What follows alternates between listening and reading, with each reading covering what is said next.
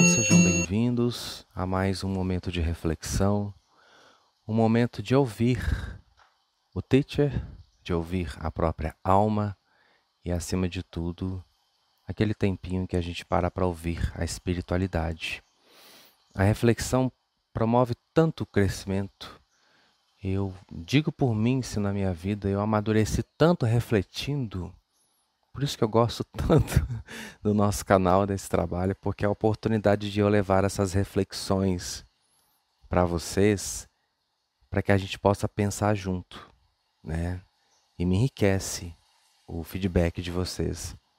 Me enriquece muito essa troca, os comentários, as mensagens que vocês mandam, isso tudo acrescenta bastante.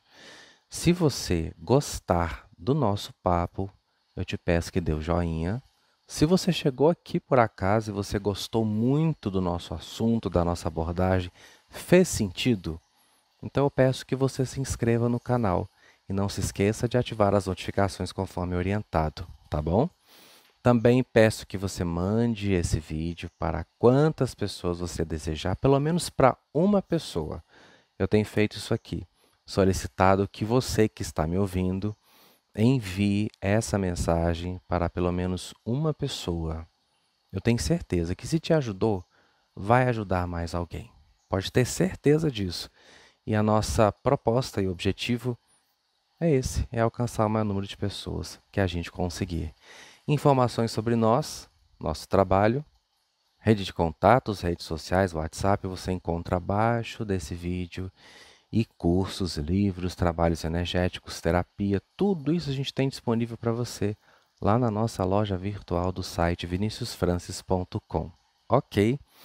Pessoal, eu vou trazer um assunto hoje que eu já venho prometendo há muito tempo e às vezes que eu sento para gravar, simplesmente outro assunto começa a entrar no meio Daí eu percebo que a prioridade da espiritualidade não é esse tema e eu deixo livre.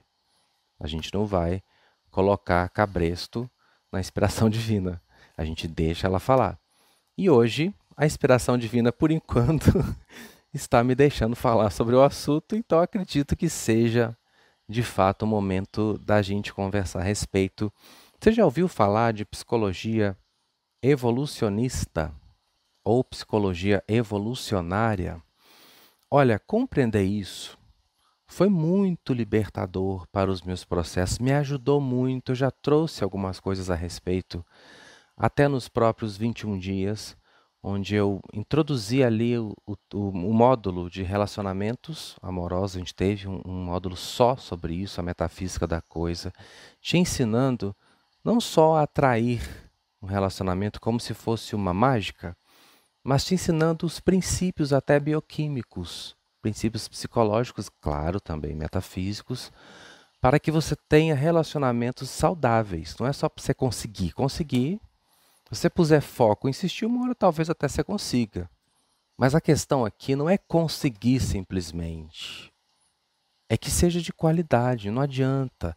Ah, não, Vinícius, me ensina um negócio para eu conseguir atrair um, um, namorado. Tá, atrair um namorado não é algo tão difícil, não, gente. Tem 8 bilhões de pessoas no mundo. Não é possível que você não vai conseguir namorar ninguém. A questão é a qualidade. A qualidade é Vinícius quer um emprego, mas você não quer qualquer emprego, quer? Quando você vai num restaurante, você sai assim de casa para comer um negócio diferente, você quer qualquer comida? Qualquer coisa te serve? Não, tem certeza que não. Você vai comprar uma roupa, qualquer roupa te serve? Não, claro que não. Tem que ter uma roupa específica para o seu tamanho, uma cor que combine com você, que fique ajustada ao seu corpo, ou seja, que te valorize.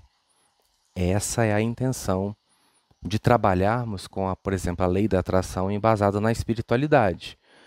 Porque não é só atrair, sabe? Não é só isso, mas é puxar do universo, é criar na minha própria vida algo que me caia bem, em todos os sentidos, que me faça bem. E um relacionamento vem para nos ajudar a desenvolver a nossa afetividade, nos amadurecer e, por que não, também enriquecer outras coisas. Eu acho que quando a gente foca nessa visão, a gente trabalha pelo melhor de tudo. Então, o curso lá dos 21 dias, a gente, sabe, faz um apanhado geral. É bem legal mesmo. E eu já trouxe ali alguns aspectos da psicologia evolucionista. Então, o que, que é? Só para a gente começar. É uma área da psicologia que estuda o processo de evolução e suas relações com o comportamento humano. Tipo, deixa eu explicar. Qual relação existe com a evolução da minha espécie, da espécie humana, com o meu comportamento?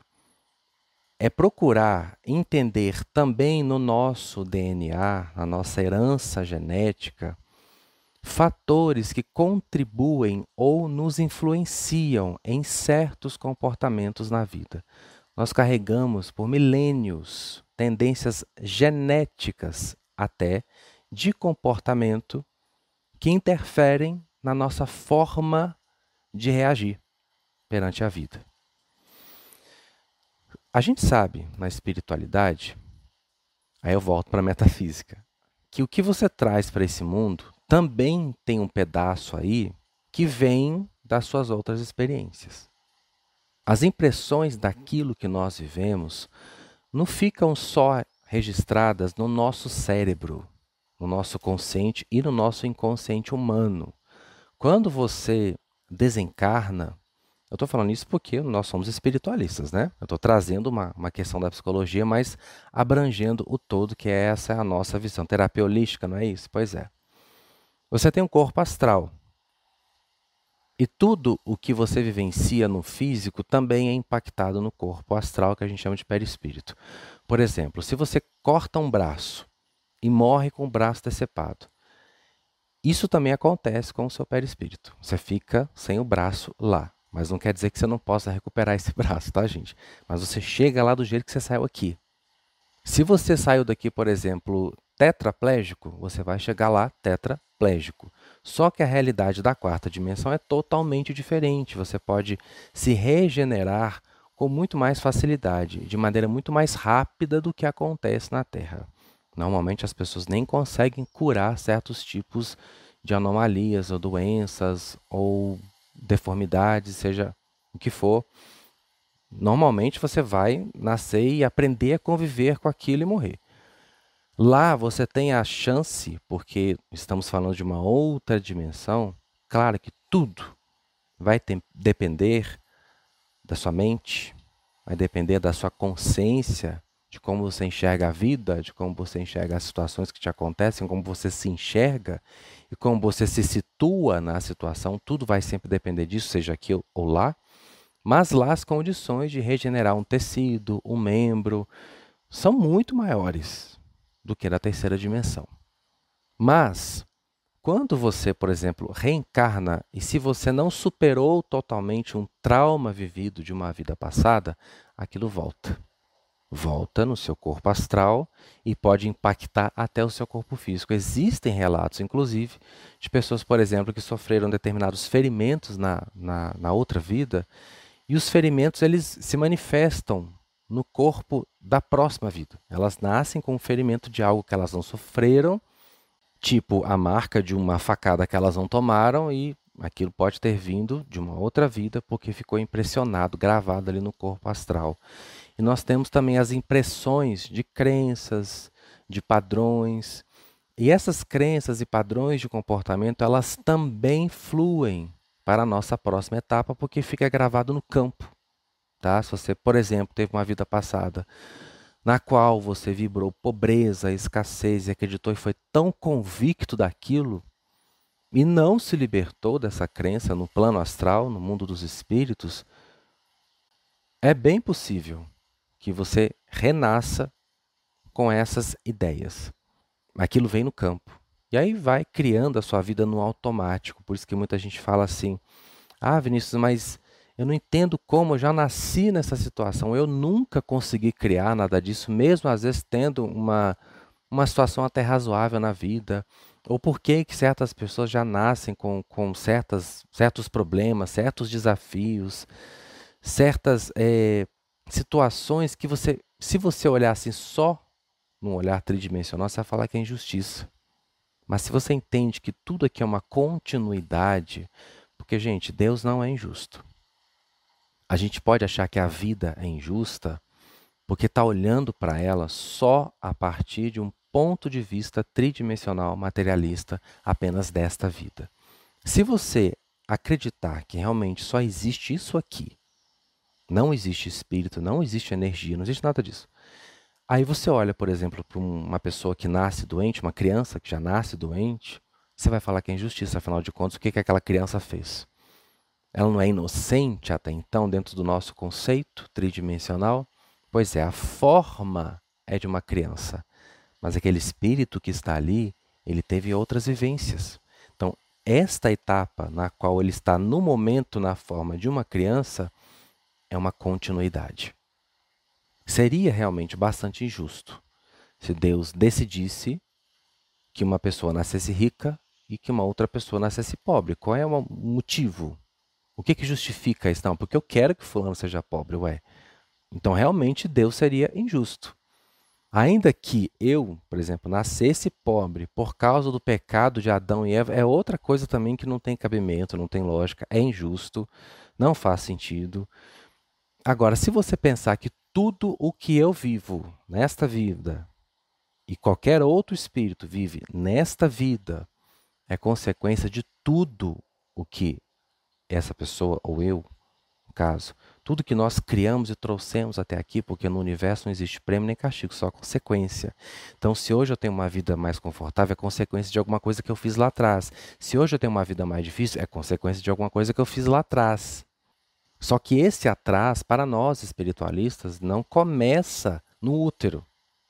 Tem muito mais história lá para trás para ser contada que a gente não lembra. E eu também não aconselho a ficar lembrando, porque acredito que se você esqueceu é porque precisava esquecer, não é? A gente costuma não lidar muito bem assim com problemas dessa vida, né? Com traumas dessa vida. Você quer lembrar o que você fez lá? Você tem certeza que você quer lembrar? Você banca? Se você souber assim que você fez uma coisa horrível, você banca, você vai segurar a peteca? Porque eu já vi pessoas ficarem traumatizadas e acabarem bloqueando a vida delas atual porque ficam puxando, sabe, insistindo por saber de coisas que aconteceram lá em 1500 e não sei o quê. Eu não acho legal, porque você quer entender que tipo de vivência você teve lá atrás, acho que a melhor forma de você entender, uh, pelo menos o, o que é legal ser entendido, que é a causa de tudo. Não é o que eu fiz, mas é a causa, o que, que eu trouxe para cá. Se aqui é uma continuidade, como é que você é aqui? Ah, Vinícius, eu nasci com uma tendência muito forte à espiritualidade, desde criança eu quero ajudar as pessoas.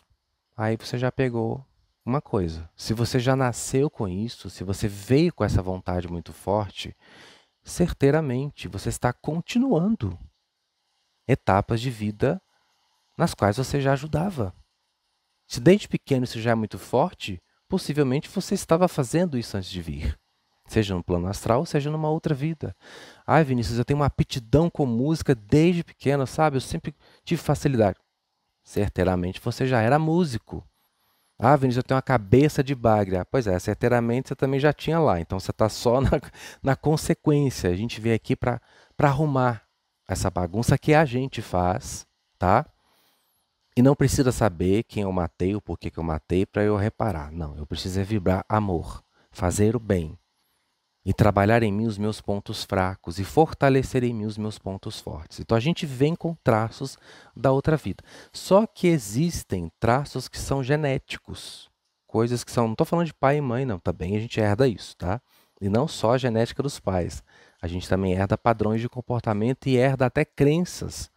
Porque quando um, um homem e uma mulher fazem um filho, eles não estão transferindo só a, a coisa genética, para eles. Estão transferindo energia.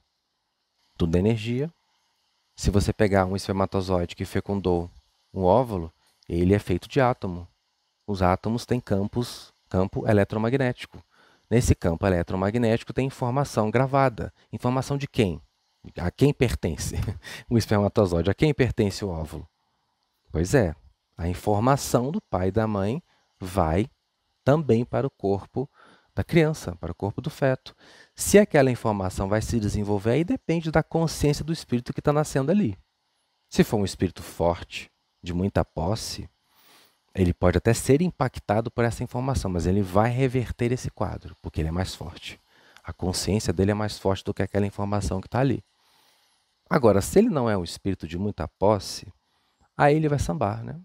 E é justamente aquela situação que vai ajudá-lo a desenvolver aquele ponto fraco, aquela situação ali que ele trouxe de uma outra vida, ou que se desenvolveu nesta para que ele possa crescer, é através daquele quebra-pau que as coisas vão ser ajeitadas.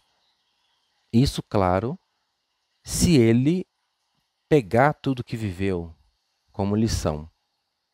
Porque não é bem o que acontece, você sabe, né? Não é bem o que acontece. É como eu leio. Como eu leio, às vezes tem um poder maior do que a coisa que acontece. Eu posso perder o emprego e enxergar naquilo o fim do mundo. Que tipo de cabeça que eu tenho? E quanto mais posse eu tenho espiritual, mais capacidade de ler as coisas de um modo positivo eu vou ter. Agora, se eu tenho uma cabeça ruim, mal criada, uma mente polarizada em ideias negativas, derrotistas, vitimistas, qualquer coisa que me acontece, eu já vou ler de forma trágica, no drama. Eu já vou me diminuir, eu já vou me inferiorizar, eu já vou justificar certas situações na minha vida em cima daquilo, porque eu não sou um espírito de muita posse. Então aquilo que vem tem muita força. Ou eu já tenho uma leitura ruim, às vezes nem é ruim o que está acontecendo. Eu sei que existem sim coisas ruins na vida. Existem fatos que são muito difíceis. Só que muita coisa que a gente enxerga como ruim é só uma oportunidade.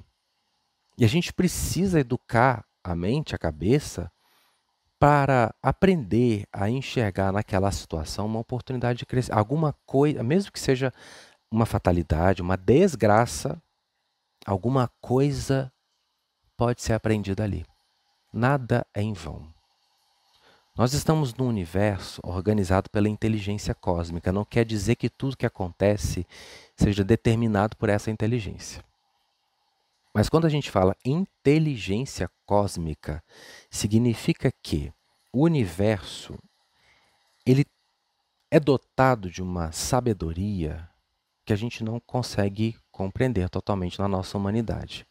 Deus é tão inteligente que até na pior situação ele consegue estimular o espírito a evoluir. Em tudo sempre tem um caminho. Ele não quer dizer que, ah, não tem que ser esse. Não, já virou destino. É você que escolhe a sua vida com as suas escolhas. Mas nas suas piores escolhas, a vida dá um jeito de criar um atalho para você crescer. Se você escolhe bem escolhido, uma coisa que vai ser muito boa para você, através do seu sucesso a vida vai te evoluir.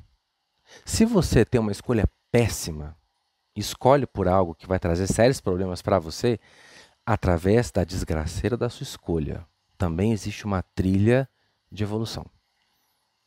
Em tudo que a gente escolhe, Deus sempre dá um jeito de nos ensinar. A vida sempre dá um jeito da gente ter algum proveito, algum benefício, seja no que for. Agora, falando da questão do que a gente herda como espécie, isso ajuda a gente a ter mais paciência com as nossas fraquezas. Vou dar um exemplo. Por que, que a gente tem tanto medo da rejeição? Algumas coisas a gente puxa dessa genética da nossa própria espécie, desse DNA, dessa informação que atravessa milênios. Outras coisas, claro, a gente desenvolve aqui, com as nossas experiências, com as nossas vivências, com aquilo que a gente aprende, outras coisas a gente traz de outra vida. Mas tem coisas que às vezes não são necessariamente nossas, claro, mas elas podem ganhar uma força dependendo do, do tipo de vida que a gente leva. Por que, que nós temos tanto medo da rejeição? Será que é só algo aprendido nessa vida? Será que é porque eu cresci numa família que não me ensinou a ter autoestima, que não me ensinou a ser uma pessoa independente? Quando eu falo independente, eu não estou dizendo autossuficiente, que não precisa de ninguém. Não é nada disso. Toda a natureza existe em harmonia, todos cooperam pelo bem de todos. Nada prospera sozinho. Não adianta. Quando eu falo ser independente, quando eu falo você ser completo em si, quando eu falo você não precisar de alguém afetivamente, é para ser feliz. E você não precisa. Você pode estar debaixo de uma crença que faça com que você acredite que precisa, mas você não precisa. Para ser feliz, não. A gente precisa para organizar uma sociedade. A gente precisa para constituir uma família. A gente precisa até para ter isso aqui, ó. Essa escola existe porque tem professor e tem aluno. Não existe escola só com professor, não existe escola só com aluno. Nós precisamos sim uns dos outros para nos organizarmos como sociedade, como grupo. Isso está tudo certo. Agora, precisar para ser feliz, não. Tá certo, você pode ter aprendido isso. Mas se você realmente estiver disposto a mergulhar no autoconhecimento, aos poucos você vai perceber que isso é uma ilusão. É uma ilusão. E a gente carrega um traço da rejeição uma dificuldade em lidar com isso que é dos nossos ancestrais. E pode ser potencializado, claro, dependendo da, da vida que você leva aqui. Se você foi criado para ser uma pessoa dependente dos outros, aí esse traço pode acabar se desenvolvendo e virar algo realmente muito difícil de você lidar. Mas se você foi empoderado desde criança, talvez seja mais fácil para você lidar com isso. Vamos voltar lá atrás a uns 50, 100 mil anos. Os nossos ancestrais, eles andavam em tribos, em grupos. Para você ver que o ser humano já se organizou em grupo, porque é isso que fez com que a gente prosperasse e chegasse até aqui. É a coisa da cooperação. Nós não somos os animais mais bem-sucedidos de recursos para sobreviver, não. Não somos, não. Nós somos inteligentes. Claro, isso também é, é obra de um desenvolvimento de uma evolução, de um, de um esforço para isso. Claro que tem a mãozinha da espiritualidade aí, mas como espécie nós somos evoluindo para isso. Mas no quesito animal, nós não somos muito bons, não. Para viver sozinhos, não somos. A gente vê o cachorro, por exemplo, que é um animal fantástico, né? Mesmo eles tendo aquele dente maravilhoso, aquela velocidade, aquela resistência, na natureza é bem complicado um, um cachorro, um lobo, viver sozinho. Eles se organizam. Eles juntam ali a matilha e eles são muito mais bem sucedidos assim. Agora, se você pegar, por exemplo, uma onça, é um predador topo de cadeia, esse tipo de felino, aliás, todos os felinos praticamente, com exceção do leão que anda em grupo, eles são dotados de capacidades, de tantas capacidades e recursos, que eles têm condições de viver sozinhos. Uma onça não precisa de ninguém para sobreviver. Ela tem recursos de sobra como animal para sobreviver e para se alimentar. Já com o lobo é diferente. Eles costumam se organizar porque juntos eles são mais bem-sucedidos porque um lobo, por exemplo, individualmente não tem tanto recurso como animal como uma onça, um leopardo, um tigre. Os seres humanos também perceberam isso, que sozinho não dá muito certo. Eles se organizaram em tribos. Vamos pensar aqui. Isso significa que, para o cérebro humano, estar em grupo, ser acolhido, pertencer a alguma coisa, ter, sabe, esse sentimento de pertencimento a um determinado grupo, ser aceito, ser acolhido, até ser aprovado, tem um impacto no cérebro de sobrevivência, representa para o cérebro sobrevivência. Porque se você não estivesse num grupo lá milhares de anos atrás, você não sobreviveria. Se você fosse rejeitado, isso implicaria na sua morte. Se você fosse rejeitado, você não perpetuava espécie. Se você não fosse aprovado pelo seu meio, você não sobreviveria. Você não faria parte de um grupo, logo você não ia durar muito tempo. Como nos organizamos desta forma, e até hoje a gente é assim, você pode ver. O ser humano não anda sozinho, é muito difícil. É muito difícil um ser humano viver sozinho de tudo. Não estou dizendo que você não possa ter a sua solitude, a sua independência. São coisas diferentes.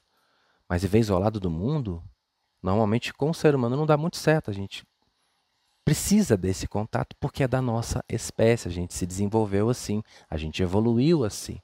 Por isso, hoje, por exemplo, quando você se depara com uma dificuldade enorme ao lidar com a rejeição, tirando os fatores que eu já mencionei de uma experiência vivida, mas a rejeição em si, ela é difícil para todo ser humano.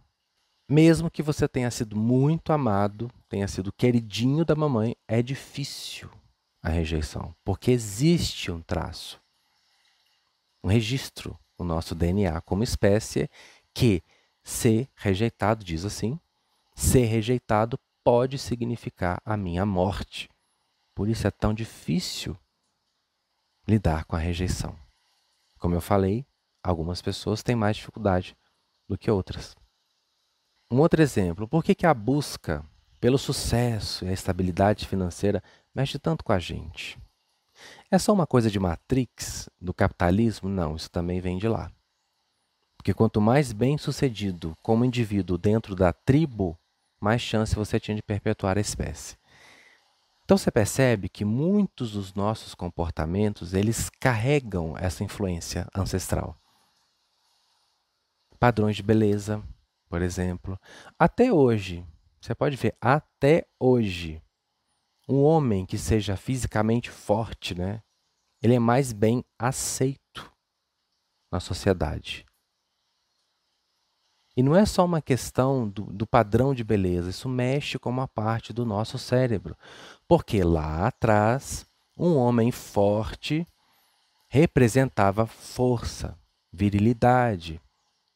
Significava que ele era bom na caça, ele era bom para proteger a tribo, ele tinha habilidades físicas que beneficiavam a tribo no quesito sobrevivência. Uma tribo cheia de indivíduos fortes é uma tribo com mais condição de sobreviver, com mais habilidades de sobrevivência. Isso vem no nosso cérebro, isso vem no nosso DNA. E normalmente o cérebro ele tem essas duas trilhas principais. O cérebro quer perpetuar a espécie e quer sobreviver, comer e sobreviver. A gente vai lá para a pirâmide de Maslow, né? A gente presta atenção no comportamento do ser humano até hoje. Qual é a prioridade do ser humano até hoje? Comer, beber, dormir e transar. Por isso faz tanto dinheiro, né? Comida faz tanto dinheiro, sexo, pornografia faz tanto dinheiro, a beleza faz tanto dinheiro porque uma coisa vai levando a outra. A coisa da sobrevivência, do ganhar dinheiro, do perpetuar a espécie, da comida, isso tem um impacto muito forte no nosso cérebro, por isso vende tanto.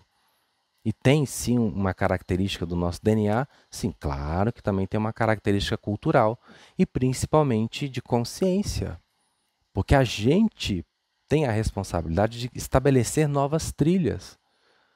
Ou você vai passar a vida inteira vivendo debaixo de uma programação de como o seu cérebro evoluiu até aqui, porque nossa evolução aconteceu de um modo muito rápido, principalmente nessa era da tecnologia, tanto que nós não estamos sabendo lidar com ela, ela está dominando a gente, porque tem alguns séculos, aliás, nem séculos, a gente pode colocar assim, menos de um século, que a gente tem acesso a tecnologias do tipo que nós temos hoje.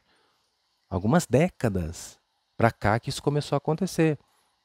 Então as coisas ainda estão muito recentes para nós. A gente não tem tanta habilidade de lidar com as tecnologias e isso está adoecendo a nossa humanidade. Cabe a gente, como indivíduo, estabelecer essas novas, novas trilhas e outras prioridades. Porque senão a gente vai passar mais alguns milênios vivendo em função dessas duas necessidades principais, que é sobreviver e perpetuar a espécie. Nós evoluímos até aqui, adquirimos essas capacidades, essas condições.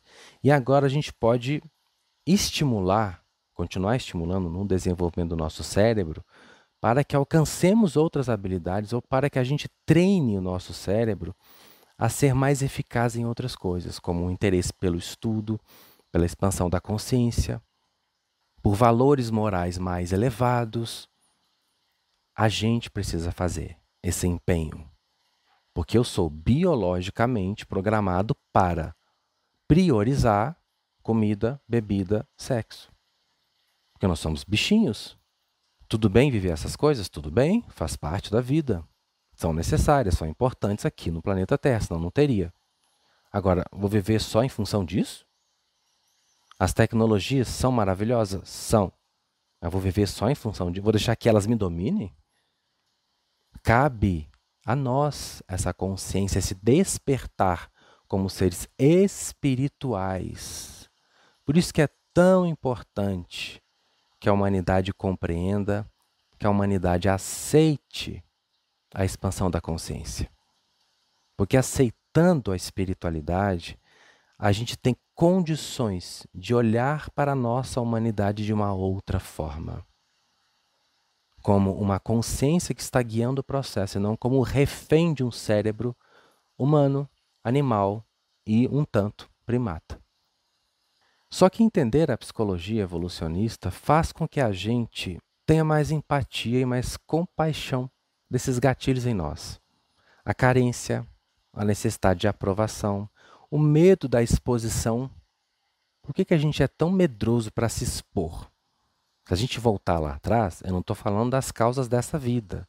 Como eu falei, existem vários fatores que contribuem com o desenvolvimento de um comportamento.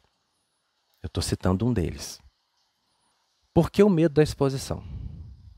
Porque você se expor somente sozinho, lá, milhares de anos atrás, poderia representar sua morte. Se você se expusesse à sua tribo inimiga ou desconhecida, você não sabe o que, que eles vão fazer. Se eles vão te comer vivo, se eles vão te matar, se eles vão te fazer de escravo, você não sabe. Então, quando a gente está perante desconhecidos, a gente acaba acionando esse gatilho que vem dos nossos ancestrais. Você sobe assim num palco e olha para todo mundo, todo mundo está te vendo. Uma parte do seu cérebro vai entrar em contato com essa informação. Esse povo que você não conhece pode ser qualquer tipo de pessoa. Claro, hoje em dia ninguém vai te comer vivo porque você está falando em público. Mas existe esse, essa insegurança que ela vem. Ela vem como um registro no seu DNA. E saber disso ajuda você a ter mais paciência com você. Você fala, nossa, Vinícius, que bobo que você é por si. Não, não. Às vezes o que você está sentindo não é sua responsabilidade total. Total. Às vezes é algo que vem no seu cérebro. Porque você é um bichinho. Você evoluiu como espécie, assim, evoluiu muito, né, o ser humano, há pouco tempo. A gente ainda está aprendendo a lidar com esse cérebro cheio de capacidades. A gente é como criança nesse processo de evolução, como espécie nesse processo de evolução, como criança. É a história que eu estava falando para vocês da, da sexualidade, por exemplo, do sexo, da libido, dessa energia é muito forte na gente, porque a gente precisa perpetuar a espécie. Ah, mas o ser humano é muito sem vergonha. Não, ele está apenas respondendo ao impulso. Agora, o mais importante desse papo todo aqui é o seguinte: o gatilho, muitas vezes, ele pode vir do seu cérebro, do seu DNA, da sua programação. Mas a escolha pela ação, a escolha pelo comportamento é sua. O seu cérebro pode estar sim programado para priorizar uma série de coisas. Mas a escolha de tornar isso prioridade é sua. É sempre sua. Eu vejo muitas pessoas falando, por exemplo, de exercício físico, né? Ah, eu queria mais motivação, queria disposição para fazer exercício físico. Gente, olha, o seu corpo vai trabalhar contra você. Um hábito é algo que você repete e se disciplina a ter. É a repetição. É assim que você ensina seu cérebro uma coisa. Se você for esperar motivação do seu corpo, o que, que seu corpo quer? Vamos voltar milhares de anos atrás. Você acha você podia ficar gastando energia, gastando energia a rodo assim? Como a gente faz hoje? Passei o dia inteiro, anda o dia inteiro, malha e corre e anda de bike e nada e vai passear no shopping. Nós precisávamos economizar energia porque a gente não tinha energia elétrica, não tinha dinheiro, não tinha supermercado, não tinha padaria. Se você está com fome hoje, você para numa padaria e compra um lanche e acabou. Antigamente não existia isso. O seu lanche estava vivo e corria por aí.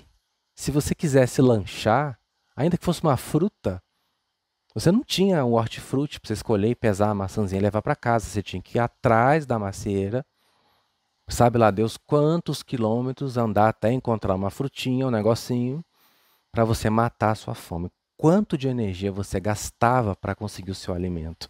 Hoje em dia não, a gente até está tá acumulando energia no corpo, está ficando no corpo armazenada. É por isso que a gente tem tanto hoje esse problema com a obesidade. Porque o alimento ele está facilmente disponível.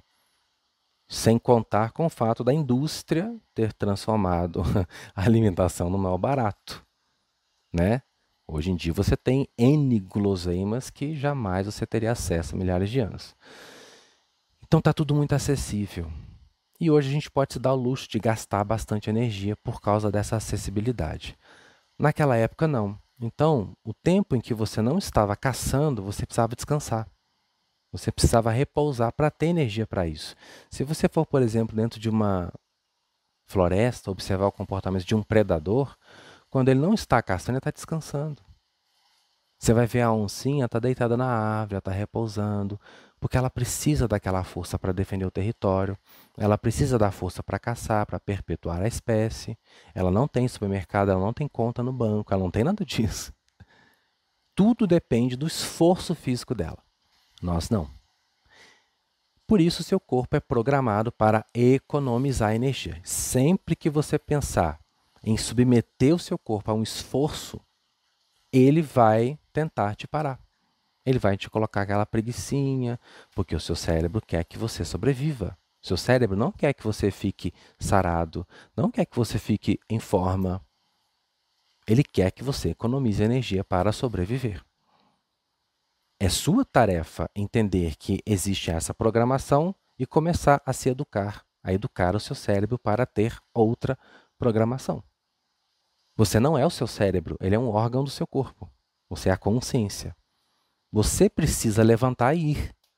Por exemplo, eu malho, ando de bike, caminho, nado. Gente, não é todo dia que eu tô com essa energia toda. Eu tenho muita energia, graças a Deus, mas não é todo dia que eu tô assim, não. Tem dia que eu olho lá pro, pra barra, pros pesos, pro, pros halteres e falo, ai meu Deus do céu, hoje de novo, fazer força, sentir dor. Faz.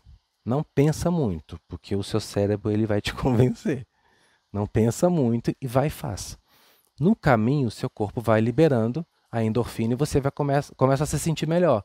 Depois que você treina, você já está numa outra sensação. Você precisa se estimular a ser mais do que aquilo que você foi programado para ser. Essa tarefa é sua. É minha na minha vida e é sua na sua vida. Ninguém vai fazer isso em nosso lugar. Olha, se vocês acharem que esse papo foi legal, vocês acharam que esse papo foi legal, comentem aqui, por favor, tá? Que eu vou trazer mais assunto dentro disso. Eu acho bem interessante entender o funcionamento do nosso cérebro até para melhorar a maneira como nós levamos a nossa vida, tá certo? Um grande beijo para vocês. A gente se encontra no próximo papo. Luz e bênção.